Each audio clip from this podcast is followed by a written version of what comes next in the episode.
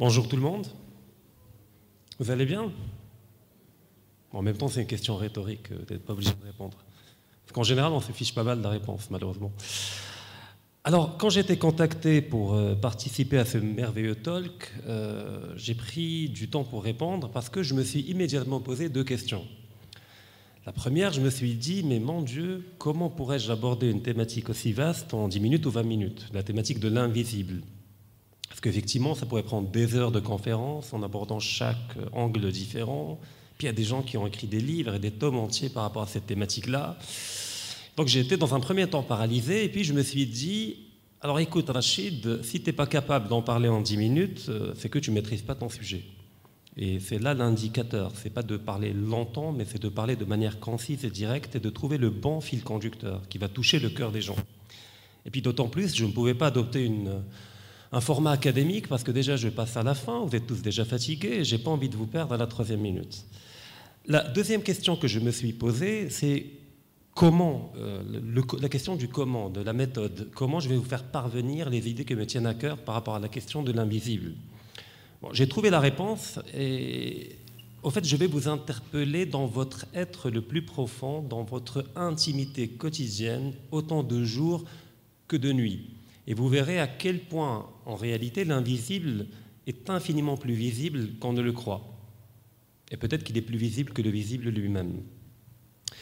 Et donc aujourd'hui, je vais vous parler d'un sujet euh, dérangeant, voire dangereux, en tout cas un sujet tabou dans des cénacles intellectuels, alors là, je ne parle pas de l'invisible, parce que l'invisible, on peut l'approcher scientifiquement, on l'a vu, avec différents instruments, différentes médiations. Ça peut être le microscope pour aller vers l'infiniment petit, comme ça peut être le télescope euh, pour révéler, dévoiler euh, une partie de notre réalité qui est relevée de l'invisible, mais qu'on arrivait quand même pendant des milliers d'années à peupler par des êtres euh, imaginaires qui donnaient de la magie au monde. Et que quelque part, ces instruments de la science moderne en même temps nous font progresser techniquement sur différents aspects et qui peuvent être salutaires, comme l'espérance de vie, comme beaucoup de choses, mais qui en même temps tuent la magie de ce monde et donnent ce qu'on appelle le désenchantement du monde.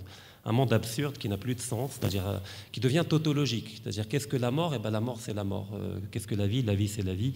Donc il n'y a plus de magie dans ce monde-là. Et la dimension que l'on qualifie d'irrationnelle, qu'en général on rejette dans l'invisible, n'est pas de l'irrationnel, mais c'est une autre rationalité qui est était totalement dénigré par la rationalité de la modernité, sous tous les aspects, philosophiques, scientifiques ou autres. Par contre, je vais vous parler du monde de l'invisible. C'est un monde merveilleux et magnifique qui nous a accompagnés depuis l'aube de l'humanité, peut-être dès le premier moment où le premier humain s'est étonné devant la mort. S'est dit, euh, pourquoi il bouge pas? Euh, C'est pas normal. Il est encore entier, il est normal, il respirait il y a une seconde et puis là, il ne bouge pas. Et donc ce premier étonnement par rapport à la mort, c'est ce qui va donner ce qu'on appelle en philosophie un scandale ontologique. La mort est un scandale. Quelqu'un qui nous est proche, qui nous est arraché. Hier, il était visible, je pouvais le prendre dans mes bras, aujourd'hui, il n'est plus là. Bah, quelque part, on va dire, on va formuler l'hypothèse au départ que peut-être, au fait, il n'est pas là sous sa forme physique, sous sa forme visible, mais qu'il continue de vivre sous une forme invisible. Et donc là, on aura une nature qui va être peuplée d'esprits, d'esprits euh, qui habitent dans les eaux, dans les plantes, euh, dans les marécages, etc., et des esprits des ancêtres. En fait, ils sont ils n'ont pas disparu, ils sont toujours là, mais selon une autre modalité qui n'est pas visible, qui ne relève pas des règles du visible, de l'espace, du temps, etc. Et qu'on peut même leur demander conseil. Ils peuvent intervenir.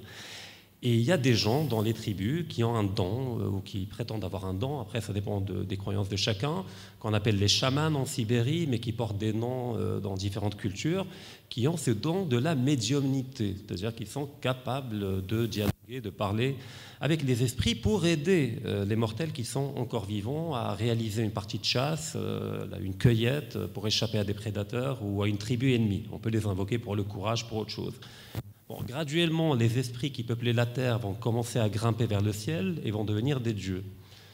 Et donc on a le panthéon grec, on a les dieux romains, on a les dieux hindouistes, on a une pluralité de dieux qui vont apparaître, mais qui sont en réalité des, sublimations de forces de, la nature. C'est-à-dire qu'on va élever une force de la nature, ça peut être le tonnerre, ça peut être le torrent d'eau, ça peut être la pluie, la fertilité, et on va les sublimer poétiquement à travers des figures divines que vont être les dieux, qui sont dans l'absolu invisible, mais qui peuvent nous rendre visite et devenir visibles. Et c'est là où je reviens à la question de la médiumnité, du, médium, c'est-à-dire quelque chose qui se situe à la frontière du monde visible et du monde invisible, et qui permet aux deux de communiquer. Et donc le monde dont je vous parle, c'est un monde qui a existé jusqu'à très récemment. C'est qu'avec l'avènement de la modernité occidentale qu'on a commencé à déconstruire les différentes croyances. Il y avait les dieux, il y avait les chimères, il y avait les dragons, il y avait les monstres. Alors ce monde a disparu pour les adultes, euh, en tout cas dans une grande partie de la planète, pas partout, mais c'est toujours le monde, c'est toujours un monde contemporain, eh ben, celui de nos enfants. Le monde des enfants, il est magique. Ils voient des choses qu'on ne voit pas.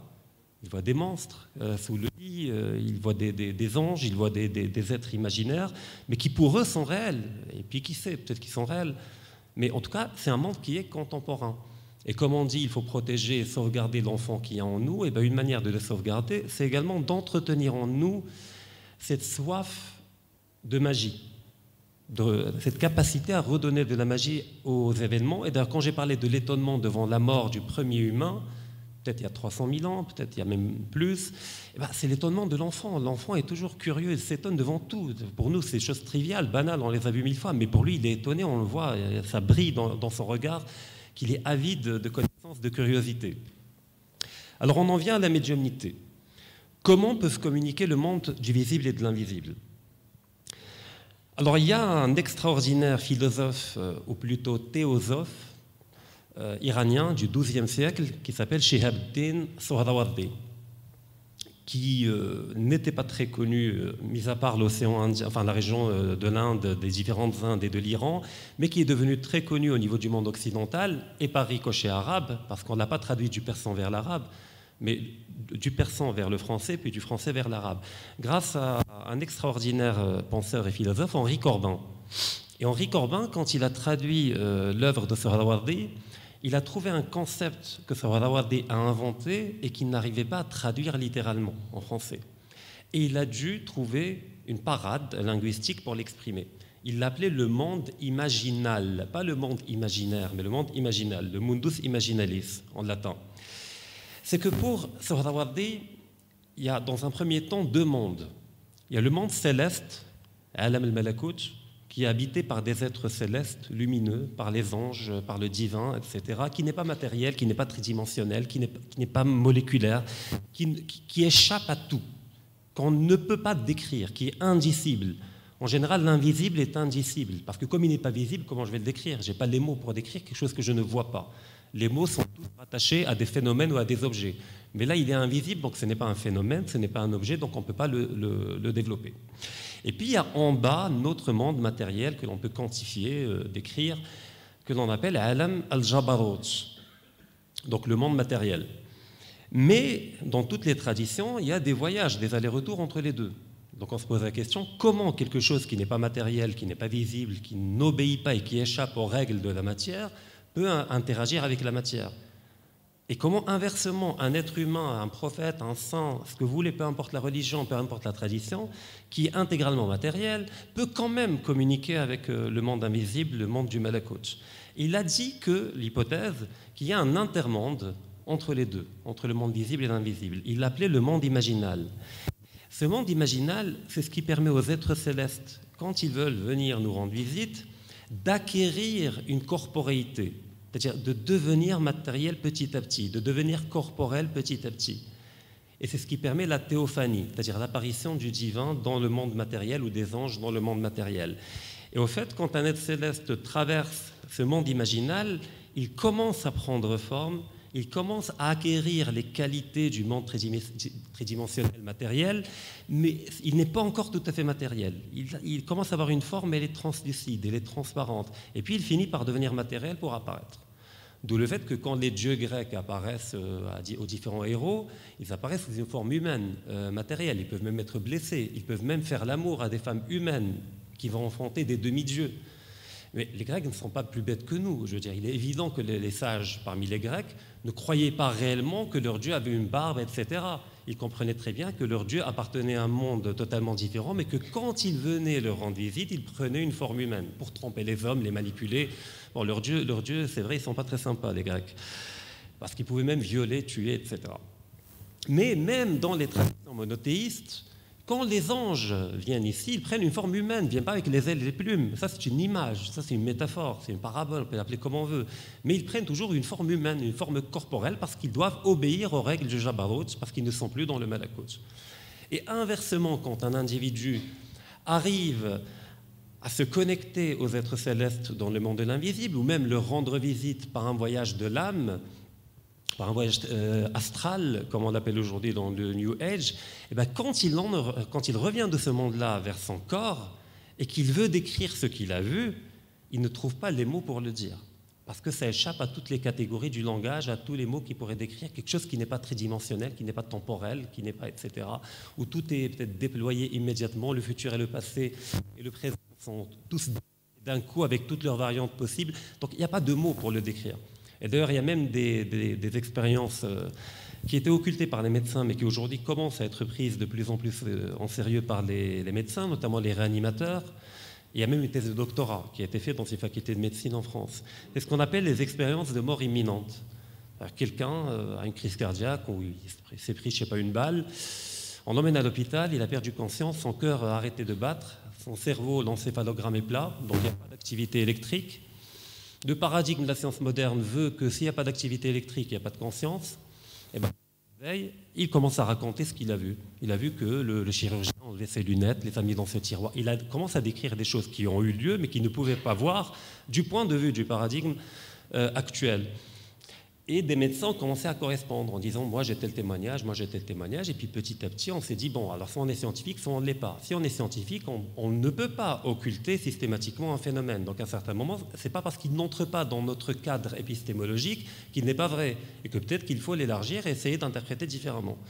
Et donc il y a des médecins comme euh, Charbonnier et d'autres aux États-Unis qui ont développé une nouvelle définition de la conscience qu'ils définissent comme étant une réalité supraneuronale. Donc elle est toujours connectée au corps mais ce n'est pas le résultat d'une activité chimico-électrique du cerveau, mais la réaction chimico-électrique du cerveau n'est qu'une trace laissée par, euh, par la conscience, qui utilise un peu le cerveau comme une interface matérielle pour, euh, pour agir avec le monde. Et que quand le cerveau tombe en panne, c'est-à-dire une partie du cerveau est atrophiée ou autre chose, ben, comme, comme, une télécommande qui a une touche qui ne fonctionne plus. Et donc effectivement, on perd la mémoire, on peut perdre et on peut perdre différentes facultés du cerveau. Bon, là on s'égare un peu. Revenons à la question de la médiation entre le monde invisible et le monde visible. Là, je l'ai décrit de manière théosophique, de manière religieuse. Revenons de manière plus concrète à votre intimité, parce que j'ai dit que j'allais parler de votre être le plus profond. Eh bien, il y a un psychanalyste euh, qui, malheureusement, historiquement, a été occulté par euh, Sigmund Freud, et là je parle de Carl Gustav Jung, qui est tout simplement un géant de la, de, la, pensée, un génie tout azimut, qui commence à, à revenir à la mode. À redevenir à la mode, mais malheureusement pas toujours de la meilleure des manières. On le retrouve dans le management, dans le marketing, avec les archétypes, extravertis, introvertis. Vous avez tous vu des quiz sur Internet, vous répondez à 40 questions, on vous donne votre profil archétypique. Est-ce que vous êtes leader? Que... Non, Jung, c'est beaucoup plus profond que ça. Alors que nous dit Jung? Et j'en viens à l'invisible. Il dit que chacun de nous a effectivement une conscience individuelle. Vous avez tous étudié au niveau de, de votre bac philo euh, qu'il y a le moi, le surmoi et la libido, le ça.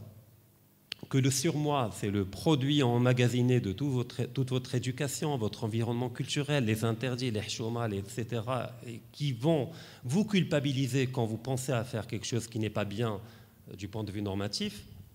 Et puis il y a la libido, euh, qui est un peu toutes les pulsions archaïques portées biologiquement par nous, c'est-à-dire les pulsions sexuelles, les pulsions de mort, les pulsions de destruction, et que le moi, quelque part, finit euh, par établir des arbitrages entre deux éléments qui ne contrôlent pas, parce qu'ils sont tous les deux euh, inconscients.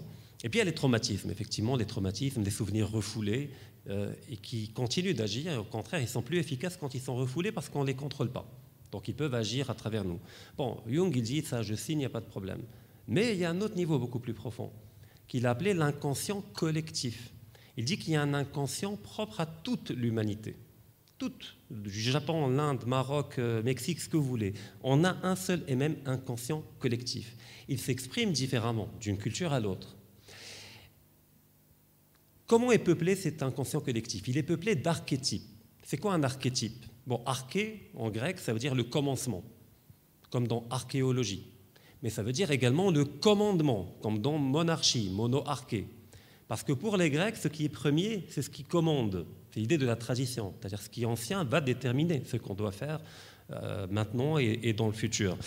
Donc les archétypes, ce sont des, des types ou des schèmes premiers qui sont vides, invisibles, qui sont psychiques et énergétiques, qui sont partagés par toute l'humanité. Et chaque archétype va vouloir s'exprimer de manière visible à travers ce qu'on appelle les mythes, les symboles, le rêve. Pourquoi j'ai parlé d'intimité de nuit et de, jour C'est que ce que j'ai parlé du monde imaginal de Sohrawardi, vous vous le vivez toutes les nuits. C'est le rêve. C'est quoi le rêve pour Jung? Le rêve pour Jung, c'est cet inconscient collectif qui vous parle, qui veut vous transmettre un message. Parce que pour Jung, notre inconscient nous veut du bien. Seulement, le langage de l'inconscient n'est pas le nôtre, ce n'est pas les mots, ce n'est pas la syntaxe, ce n'est pas la grammaire, ce n'est pas la conjugaison. le rêve n'est jamais explicite. Il ne faut jamais interpréter le rêve comme il est, c'est-à-dire comme vous avez vu littéralement. Mais il est toujours codé. Et donc il faut l'interpréter. Mais pour l'interpréter, il faut parler le langage de l'inconscient. Et c'est le langage des symboles et des images. Il, aboutit à cette conclusion en partie grâce à une expérience qu'il a vécue. Il avait une amie qui avait une fille, une petite fille, qui faisait un cauchemar récurrent. Elle rêvait d'un incendie, la maison brûlée, puis il y a des pompiers qui viennent, etc. Et se réveillait en hurlant. Elle le faisait quasiment euh, une nuit sur deux. Donc le père a appelé Jung, qui était son pote, il lui a dit Bon, écoute, ma fille, euh, voilà, elle fait un rêve, c'est pas normal. Il lui pose la question est-ce qu'elle a déjà euh, vécu un incendie? Non. Est-ce qu'elle a déjà vu des pompiers venir éteindre l'incendie? Non. Bon, n'a pas compris. Et eh bien, une semaine plus tard, la fille a eu une fièvre qui a dépassé les 40-41 et elle est morte quelques jours plus tard. Et là, il a compris. C'est qu'au fait, il y avait déjà une maladie qui germait en elle, mais les symptômes ne sont pas encore apparus. Son inconscient collectif, qui transcende l'inconscient biologique, savait par sa méthode, par son approche, qu'il y avait quelque chose qui menaçait le corps, mais il ne peut pas dire dans le rêve, euh, va voir un médecin et prend un antibiotique mais il va emprunter dans notre mémoire les images stockées pour dire la même chose, mais avec un langage d'image. Et donc, qu'est-ce qui va symboliser le corps? Une maison. Qu'est-ce qui va symboliser la fièvre? Le feu. Qu'est-ce qui va symboliser le médecin? Le pompier. Mais c'est trop tard parce qu'on n'avait pas la bonne clé de lecture du rêve pour l'interpréter. Et donc l'invisible veut nous parler, mais on ne l'écoute pas. Et donc quand on fait un rêve, on a dit j'ai fait un rêve bizarre et et on l'occulte. Au fait, quand vous vous souvenez d'un rêve, c'est que c'est important. En général, il y a des rêves, vous ne vous souvenez pas. C'est que globalement, voilà, ça a été intégré, ça a été traité. Mais le fait que vous vous souveniez de manière nette d'un rêve, c'est qu'il y a quelque chose qui est en train de vous être dit en provenance du monde invisible, qui n'est pas forcément religieux, mais qui, est, euh, qui vous transcende à travers l'inconscient collectif. Il avait un autre patient, un Pakistanais musulman, qui faisait pareil, euh, des rêves bizarres, qui étaient névrotiques, euh, toujours à se plaindre, vide d'énergie, fatigué chronique, etc. Et quand il parlait à Jung, il racontait ses rêves et il parlait de symboles qu'il voyait dans ses rêves qui ne voulaient rien dire pour lui. Mais Jung, comme il est cultivé, qu'il connaissait le sanskrit, qu'il connaissait la culture indienne, il a immédiatement compris que c'était des symboles hindouistes. Mais que lui-même était musulman, sunnite. Je veux dire, il n'a jamais adoré dans un temple hindouiste. Et là, il lui a donné un conseil juste comme un test. Il lui a dit Va, cultive-toi et découvre la culture hindouiste, de la religion de l'hindouisme. Il est allé effectivement, encyclopédie, bibliothèque, etc. Et effectivement, il a été libéré de la névrose tout en restant musulman sunnite. C'est-à-dire que les milliers d'années, parce que les Pakistanais, c'est des Indiens ethniquement parlant, ethnoculturellement parlant. Après, il y a des appartenances religieuses différentes, mais le fond anthropologique qui a structuré leurs ancêtres pendant 4000 ans, 5000 ans, est à la base hindouiste. Et donc ces images anciennes qui remontent à travers l'inconscient collectif eh ben, disent à l'individu qui est névrotique et qui, en finit par l'épuiser. Parce que fait, la névrose chez Jung, c'est également un débordement énergétique, c'est-à-dire ces archétypes veulent s'exprimer, mais on ne leur donne pas un canal d'expression à travers les mythes, à travers des croyances, à travers des symboles. Eh ben, ils finissent par nous vampiriser énergétiquement euh, de l'intérieur. Et donc le visible n'est pas muet, le visible veut parler, euh, à condition qu'on veuille euh, bien l'écouter et qu'on apprenne à parler son langage. Après, il y a Gilbert Durand également, l'un des grands, euh, des grands penseurs de ce qu'on appelle l'anthropologie de l'imaginaire, qui dit qu'au fait, l'imaginaire, l'ensemble des croyances, des mythes, des symboles, etc., ont une seule vocation ou un seul objectif, c'est de répondre à la question de la mort. Parce que, comme j'ai dit tout à l'heure, la mort est un vrai problème existentiel. comment y répondre? Eh bien, l'imaginaire a ce rôle-là.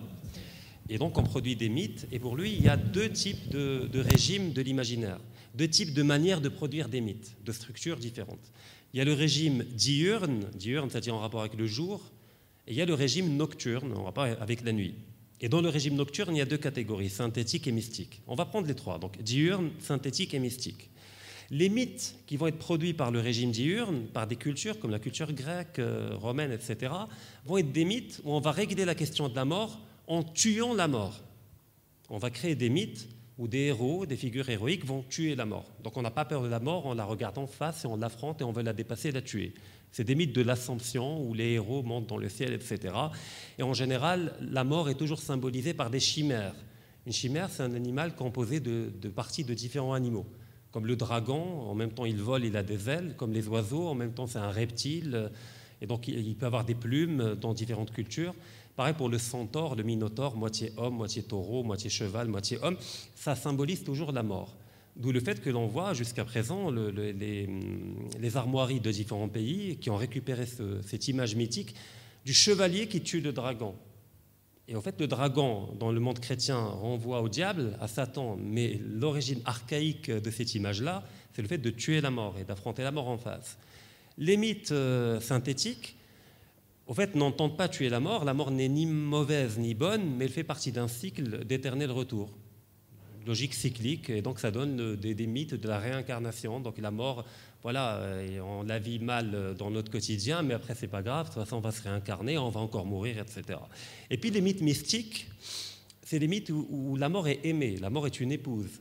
On veut épouser la mort. Pourquoi? Parce que la mort va enfin me libérer de mon enveloppe charnelle qui empêche mon âme d'exprimer son plein potentiel et de refusionner avec le divin et d'accéder à la connaissance absolue. Donc ça va donner. Euh, tous les courants qu'on appelle gnoséologiques, euh, la gnose, bon, on ne va pas entrer dans les détails, mais également toutes les mystiques euh, où, le saint cherche à fusionner avec Dieu et où la mort est une délivrance. D'ailleurs, il y a un magnifique film tunisien euh, de Nasser Khamir qui s'appelle Baba Aziz ou à la fin, pas à la fin, mais au milieu à peu près, il y a une scène où effectivement il y a un grand soufi, un mystique, euh, qui a creusé une tombe, il s'est allongé dans la tombe et il y a la petite fille qui vient lui dire Mais que fais-tu là? Il lui dit J'attends mon épouse. Il dit Mais t'as quel âge? Comment tu vas t'épouser Il dit Non, non, non, j'attends mon épouse, mon mariage avec l'éternité. Et donc il a senti qu'il allait mourir, mais il le vit comme une fête. Que, donc là, c'est tous les mythes euh, mystiques. Donc ces trois mythes, ces trois catégories de mythes sont les modes d'expression de cet invisible qu'est l'imaginaire, qui n'est pas un objet. Euh, il ne faut pas réduire l'imaginaire au mythe, mais l'imaginaire, c'est ce qui rend possible les mythes. Et il est invisible. Et comme disait Parménide, la nature aime à se cacher. Elle est invisible, la nature. Quand vous marchez dans une forêt, vous ne voyez pas la nature. Vous voyez des arbres, vous voyez des plantes, mais jamais vous verrez la nature se balader comme ça. Donc la nature, en tant que force créatrice, se cache toujours derrière ce qu'elle engendre. Et donc ce qu'elle engendre devient un masque et un voile entre vous et la nature qui crée en permanence de toute éternité. Et donc vous voyez des créatures, mais vous ne voyez pas le Créateur. Et que le Créateur se cache derrière les créatures.